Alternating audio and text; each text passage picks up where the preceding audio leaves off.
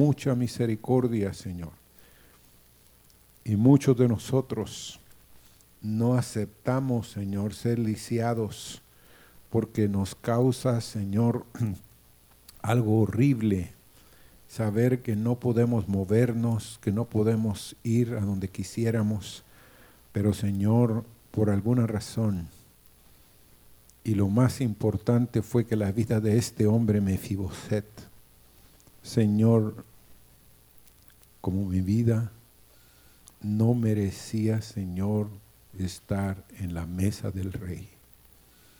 Pero le plació al rey de la tierra, David, Señor, como te place a ti, el David celestial, traer esta mañana, Señor, la mesa a este lugar y decir a las Mefibosets, a los Mefiboset, venid y coman de mi mesa todos los días. Señor, qué invitación esa. Qué cosa más maravillosa que nosotros seamos metidos en la mesa del Rey de Gloria, Señor. Gracias, Señor. Amén. Y fíjense que es maravilloso, como les digo, que Dios esté hablando aquí. Porque esta semana un día era un pobre, al otro día era un rico. En la mañana era un pobre otro día y en la tarde era un rico. Yo dije, Señor, ¿qué me estás diciendo? ¿Qué estás tratando tú de meter en mi corazón? Porque hermanos, todos los que están aquí o son ricos o son pobres. Pero posiblemente no hay muchos pobres. Pero Dios, fíjense, se hizo pobre para enriquecernos. Él, que como dice Isaías, capítulo 66, y Jehová dijo así, el cielo es mi trono y la tierra estrado de mis pies. ¿Dónde está la casa que me habréis de edificar? ¿Y dónde el lugar de mi reposo? Mi mano hizo todas, el verso 2 de Isaías 62, 66, perdón, mi mano hizo todas estas cosas, y así todas estas cosas fueron, dice Jehová. Pero hermanos, Dios me detuvo esta semana en esta última parte del verso del, del versículo 2. Pero miraré a aquel que es pobre y humilde de espíritu y el que tiembla a mi palabra. Bueno, ¿Y saben por qué les digo que un día era rico y otro día era pobre? Es que todos nosotros en alguna forma queremos ser famosos, ¿o no? Queremos ser reconocidos. Y muchos de ustedes, y yo me incluyo, queremos ser ricos, ¿o no? ¿O habrá alguien aquí que ya le gustó ser pobre? No, hermanos, en nuestro corazón hay ser ricos. Y en ser poderosos. Pero de pronto Dios me permitió salir un día que yo me quería que me creía rico y empecé a ver casa por casa del bordo. Y la confrontación. Y el Señor me hacía sentir esto. Qué poca importancia le damos a los necesitados, a los afligidos, a los fatigados, a los oprimidos, a los sufridos. Todas esas palabras en el hebreo quiere decir pobre, sea afligido, sufrido, fatigado, necesitado, hambriento. Y hermanos, es cierto. Porque Jorge se llama el hermano de la esquina, el de la carreta. La vecina de enfrente nos dijo, porque como aquel tenía su bodega ahí enfrente de su casa, ahí tenía su bodega, ahí ponía su carreta, ¿me entiendes? Y me dijo ella, voy a tener que hacer algo. Pero por el otro lado me dijo la señora, doña Vera, hermanos, ese hombre es el único hombre que trabaja. ¿Y quién soy yo para negarle un pedazo de lo que no es mío, sino que es parte de la, de la calle? Porque él, hermanos, llegó ahí e invadió la calle. Pero, ¿cuántos de ustedes sabían que se llamaba Jorge? Y que su esposa se llama Olga. Hermanos, ese hombre es bien necesitado. Pero ese hombre trabaja. Es el, miren hermanos, bueno, hay otros que yo sé que trabajan de vigilantes en las noches. De ahí. Pero ese hombre es de los pocos en el día Entonces yo le dije, Señor, que yo tenga en alta estima a los pobres. ¿Mm? A ustedes, hermanos. A mi vida. Porque usted no se ha dado cuenta que como dice Apocalipsis, es un pobre, miserable, ciego. Ah, no, no. No, no soy ciego. Hermanos, espiritualmente tenemos que reconocer que estamos necesitados, ciegos, miserables. Pero nos cuesta, yo sé, a mí me cuesta bajar. Yo vengo de una cuna bien humilde, hermanos. No me podía dar el lujo de refaccionar o de en medio de las comidas. Tres comidas al día y estoy muy agradecido con el viejo y con mi viejita. Pero no me podía dar el lujo. Yo no me podía comer una docena de panes. Si yo me comía una docena de panes, el resto de la tribu se quedaba sin comer y había huelga en la casa. O si me comía la comida de otro.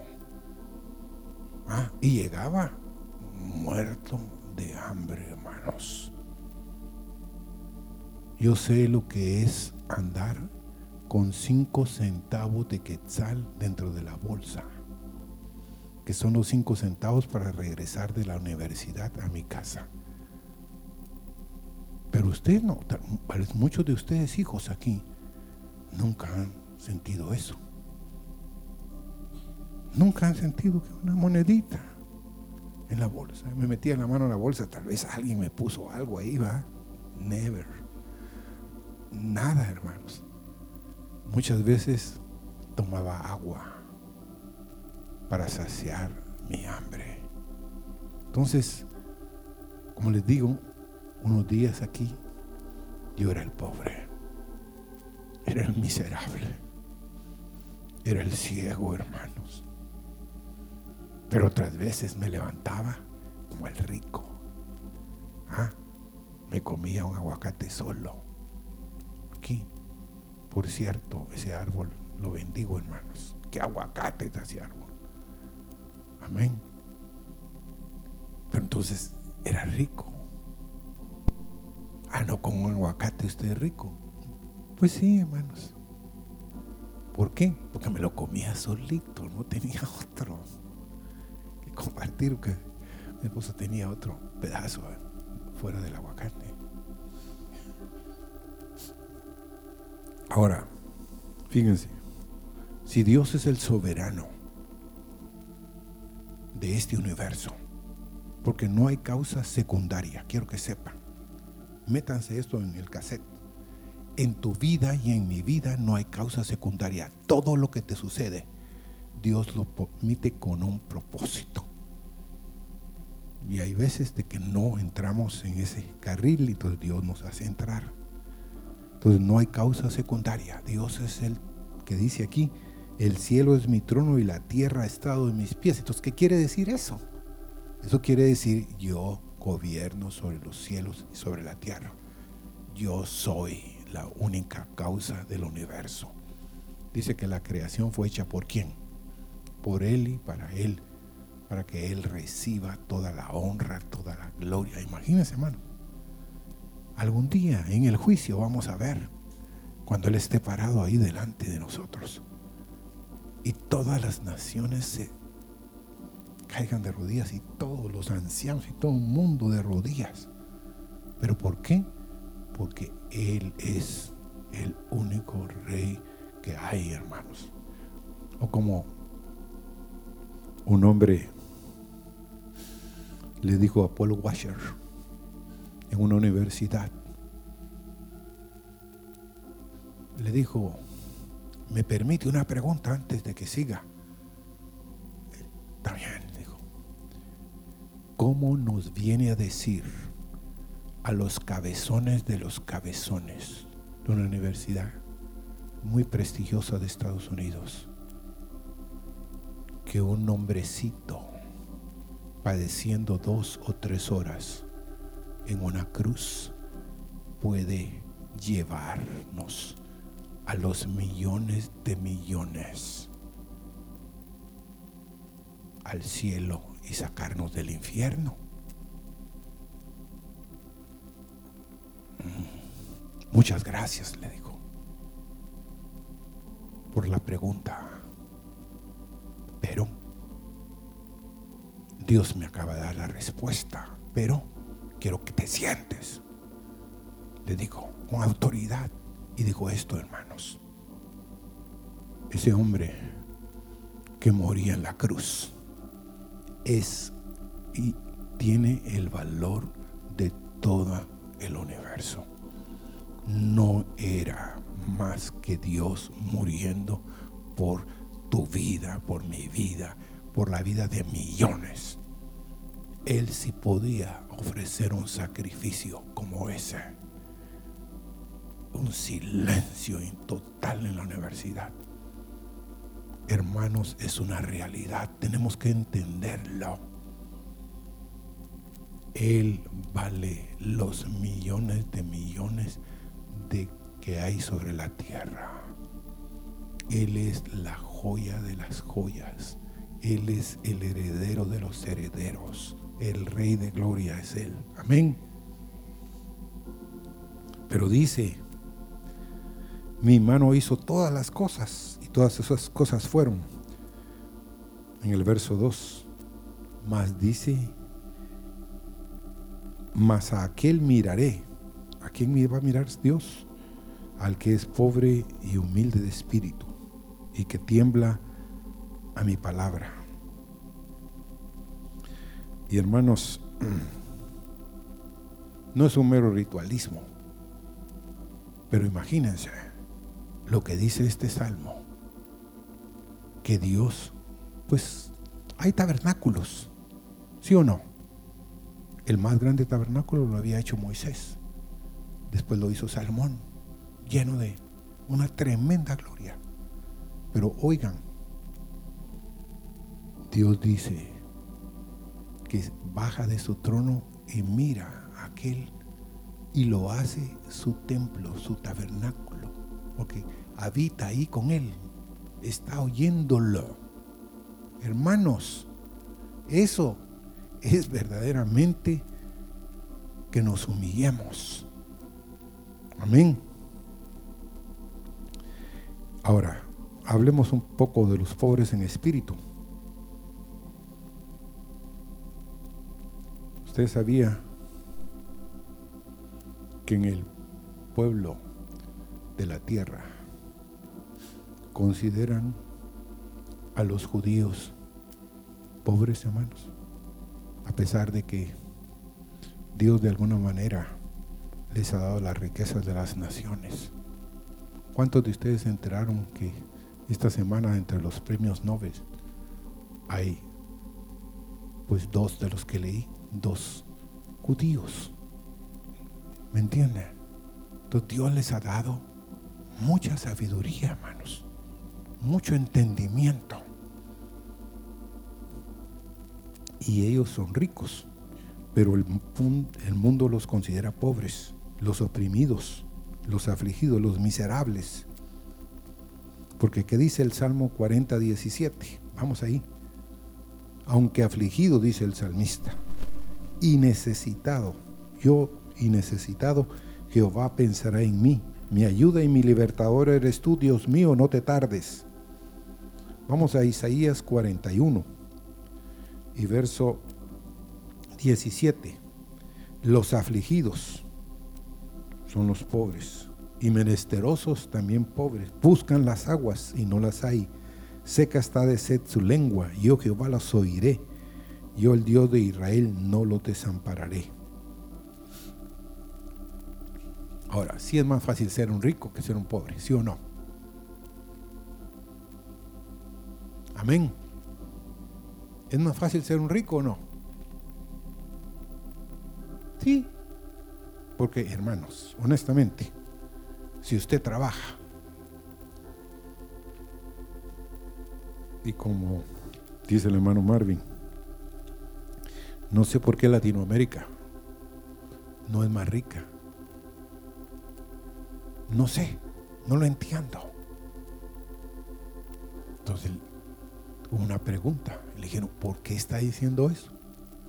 En Estados Unidos solo hay una cosecha debido a la nieve, debido a los cambios de las cuatro estaciones que ellos tienen.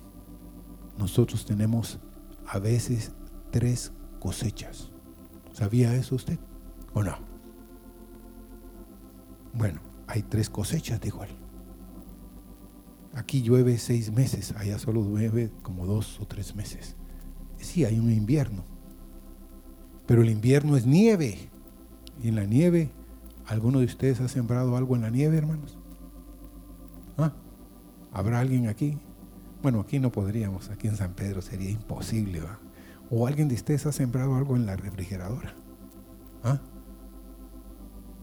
No, ninguno, ¿va? Entonces, los tres meses de nieve que ellos están, no crece nada. Consumen el 30% de lo que produce el mundo los americanos. Pero por eso es que muchos de ustedes odian a los americanos, se comen lo mejor. Pero ¿cuántos de ustedes pueden decir, pero lo pagan, sí o no? ¿Ah? ¿Lo pagan o no? Bueno, tienen una deuda espantosa, hermanos. Pero están pagando lo que se comen, sí o no. Los latinos que están allá. ¿Saben ustedes que los latinos tienen llenas sus refrigeradoras de comida?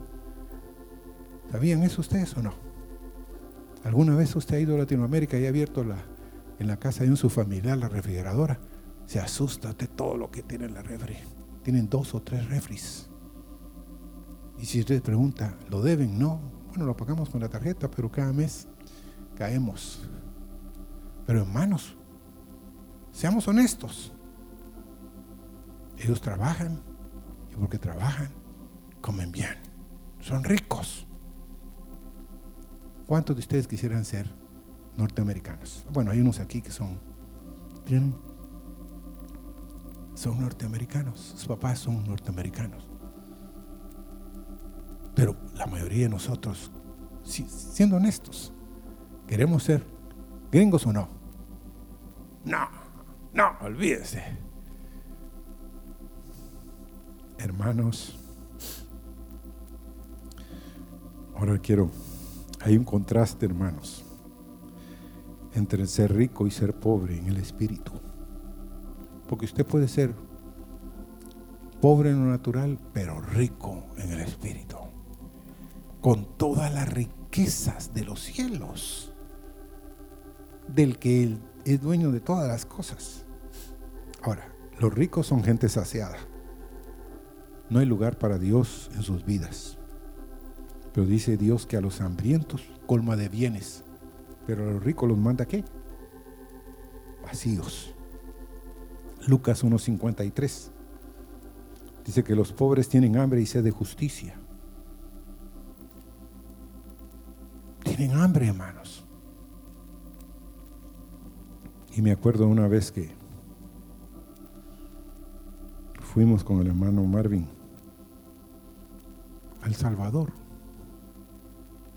Y me dijo, en Guatemala hay un poco de hambre, pero aquí debido a la cantidad que hay de gente, son hambrientos, porque tienen que trabajar mucho para poder comer. Pero los chapines, me dijo, tienen mucha tierra. Los hondureños no digamos, hermanos.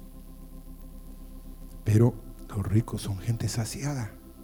No hay lugar para Dios en sus vidas.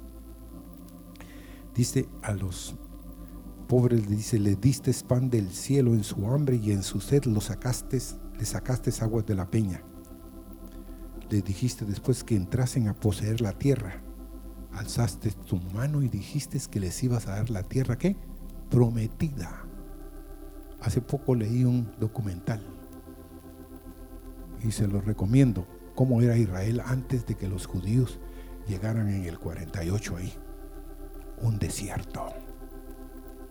Un desierto. Hoy Israel exporta más que exporta mucha tecnología, pero exporta muchas cosas, hermanos de la tierra, de donde los árabes alrededor llegan a trabajar ahí a las granjas de ellos. Y ellos tienen la misma tierra, siendo honestos, es la misma tierra. Pero Dios escogió a Israel. Amén.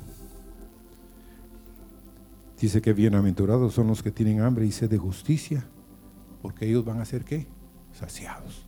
Entonces, hermanos, tenemos que reconocer que somos necesitados, hambrientos. Señor, necesito de ti. Ahora, vamos al Salmo 69, el verso 29 al 33. Mas a mí afligido y miserable, tu salvación, oh Dios, me ponga en alto. Alabaré yo el nombre del Dios con cántico, lo exaltaré con alabanzas y agradará a Jehová más que sacrificio de buey o becerro que tiene cuernos y pezuñas. Lo verán los oprimidos y se gozarán. Buscad a Dios y vivirá vuestro corazón. Porque Jehová oye a los menesterosos, o sea, a los hambrientos, y no menosprecia a sus prisioneros. Amén. No menosprecia a Dios, hermanos, a los pobres en espíritu, a los necesitados. Los ricos son sabios en su propia opinión. Los pobres aman los dichos de Jehová. Los pobres hablan por ruegos. Los ricos hablan a gritos. Los ricos son adulados por la multitud. Los pobres son despreciados. La riqueza de los ricos es su ciudad fortificada. Los pobres recibirán una patria celestial. Lo que Dios nos dijo hoy, hermanos, entre el rico y Lázaro. Lázaro qué era? Afuera, comiendo de las migajas que salían de la mesa del rico. Y dice que el rico comía todo el tiempo con sus amigos con esplendidez. Entonces el rico, cuando se cambiaron los papeles, el rico le dijo a Dios, manda a Lázaro. Ahora sí, necesito un Lázaro que moje, fíjense hermanos, el dedo de su mano y que me moje la lengua. No aguanto ese tormento. ¿Y qué le dijo el Señor? Abraham, tú tuviste tus bienes, pero aquel que no. Entonces hoy se cambió la tortilla, como decimos.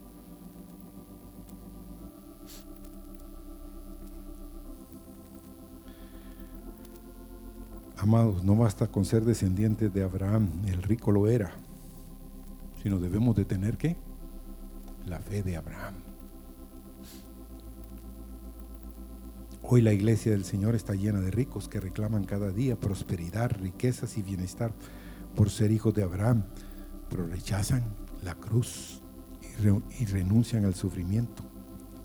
Porque Dios dijo, bienaventurado quiénes? Los ricos, no, los pobres en espíritu. Porque de quiénes es el reino de los cielos, hermano? De los que reconocen su necesidad espiritual. Ahora, ¿les gustaría a ustedes ser bienvenidos al cielo, hermanos? ¿Mm? ¿A cuántos de ustedes les gustaría? no, no, todo yo quiero, hermanos. Olvídense.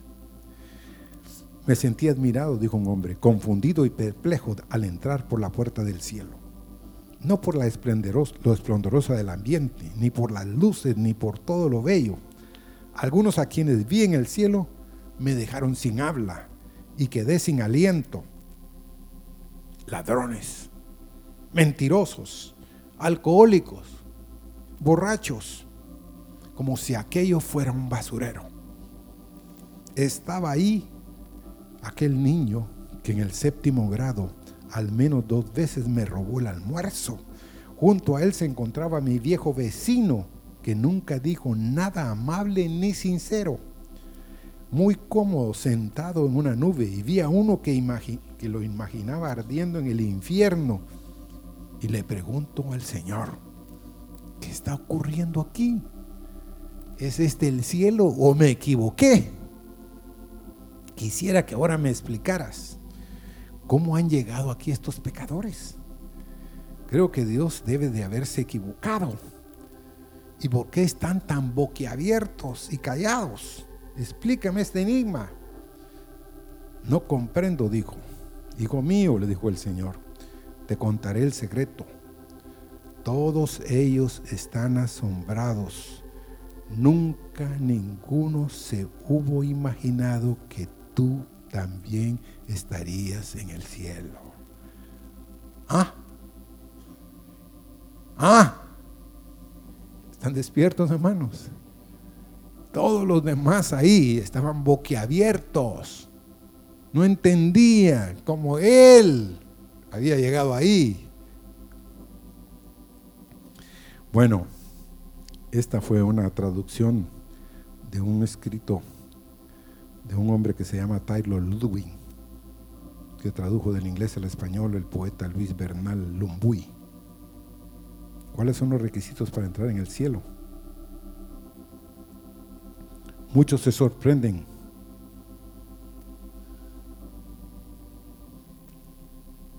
al descubrir que las personas presuntamente menos buenas que ellos, Dios les haya dado un lugar en el cielo. ¿Acaso mereces tú ir a ese lugar? Es el colmo, dice este escritor, que Dios les esté dando la bienvenida. Pero lo cierto de esta moraleja es que que no hay ninguno de nosotros, ni uno solo, que merezca semejante destino. Y quiero helarle la sangre, porque todavía la sangre la tienen muy caliente ustedes, a pesar del aire. Necesitamos una visión del infierno, hermanos, en tu vida. El invierno es real, el infierno es real.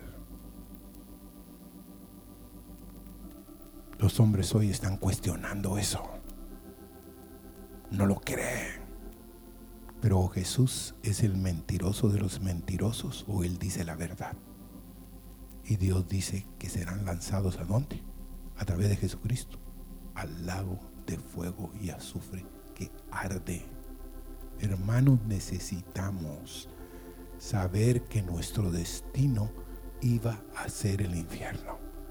Pero puesto que hubo un Salvador que nos redimió y que nos va a meter en el cielo, tú no te vas a meter en el cielo, es Él el que te va a meter en el cielo.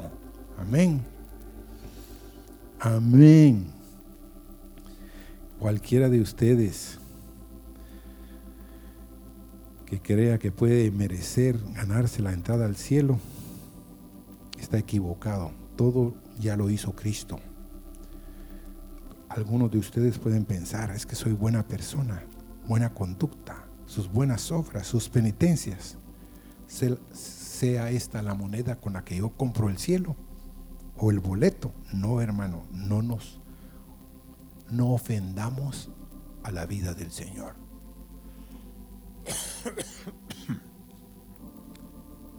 Su muerte en la cruz por mis pecados. Puede decir usted no bastó para salvarme, como dijo este joven. Pero hermanos, Dios hizo un sacrificio y por gracia somos qué? Salvos y no es don de nosotros. Y para terminar les voy a contar otra anécdota. Este fue un almuerzo presidido por Mark Young. Este hombre era gobernador de Hong Kong. Y una de las damas más distinguidas de esa sociedad en Hong Kong se sintió menospreciada al descubrir que estaba sentado al extremo de la mesa. En vez de estar cerca del anfitrión. Y al terminar la comida se acercó a Mark y le dijo con sequedad, según parece, usted no se cuida de dónde se sientan sus invitados. Señora, replicó el gobernador, a la gente realmente importante no le interesa el sitio donde se sienta. Y sucede a veces que quienes se interesan por el sitio no son importantes. ¿Es duro, va mal? No. Es una realidad. A veces creemos que nos merecemos un mejor lugar. Dios decide, hermanos. Una vez en Colgate, una mesa grande, el gerente general iba a dar una un almuerzo a todos los empleados. Los empleados de oficina. Y casualmente yo me encontraba entre los invitados. Casualmente les digo porque yo no era, había llegado hace poco tiempo a las oficinas, yo trabajaba en la planta. Y en eso ya estábamos sentados.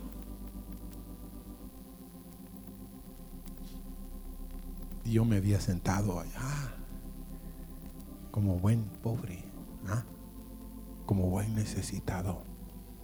Hermanos, yo quiero contarles, yo cuando empecé la vida cristiana, yo sí me consideraba, hermanos, no digno de las cosas que oía de Dios. Yo al principio creía que era un sueño. Entonces ese día yo estaba sentado allá y en eso grita el gerente general. Quiero que el ingenierito aquel, ¿cómo se llama? Tú. Yo. Yo. Sí, vení, quiero que te sientes aquí. Eh, eh, Perdón, le dije yo, ay, desde como soy algo gritón, le dije, aquí estoy bien. No, yo, quiero, yo te quiero aquí, porque te voy a usar como una ilustración. Ah, bueno, está bueno. Caminé, todo el mundo ahí estaba con los ojos así. es que, ¿cuál va a ser la ilustración? Dijo, todos ustedes buscaron los mejores lugares. Ninguno me preguntó dónde, pero este dijo, se sentó en el lugar más lejos para pasar desapercibido. Pero yo no quiero que pase desapercibido. Ustedes pueden pasar desapercibidos. Pero yo no quiero que este... yo me sentí mal, hermanos. Perdónenme. Me sentí mal que él hiciera eso. Porque después tuve unas batallas de batallas de batallas con el resto. Creyendo que yo era un informante de la belleza de don Vincent Méndez de Franca. ¿Ah? Porque así creemos, hermanos. Si Dios honra a alguien, creemos que ese alguien es un soplón. Pero Dios es el que levanta al pobre, amén, y al necesitado. Yo necesitaba eso, pero me costó muchos problemas. Entonces termino con esto. Mi mano hizo todas las cosas, y así todas estas cosas fueron, dice Jehová. Pero yo voy a mirar a aquel que es pobre y humilde de espíritu y que tiembla a mi palabra. Señor,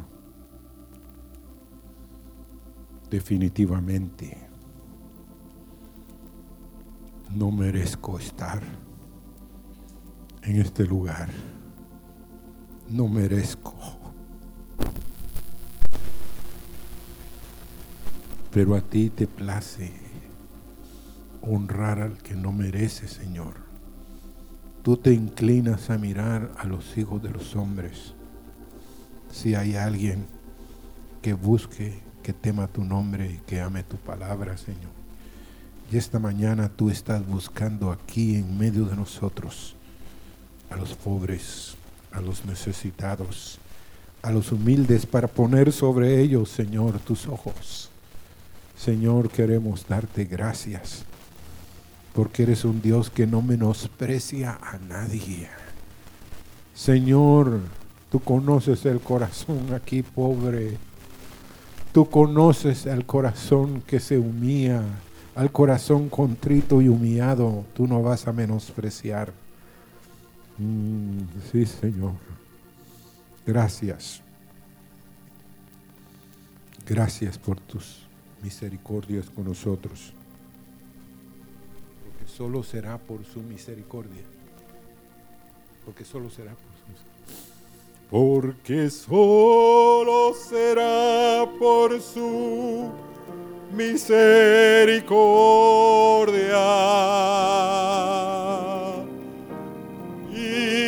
solo será por su gracia.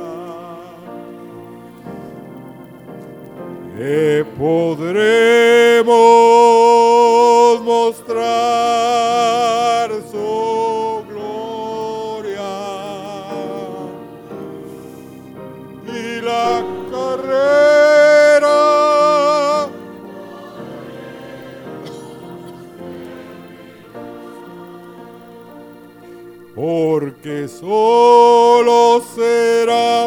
su misericordia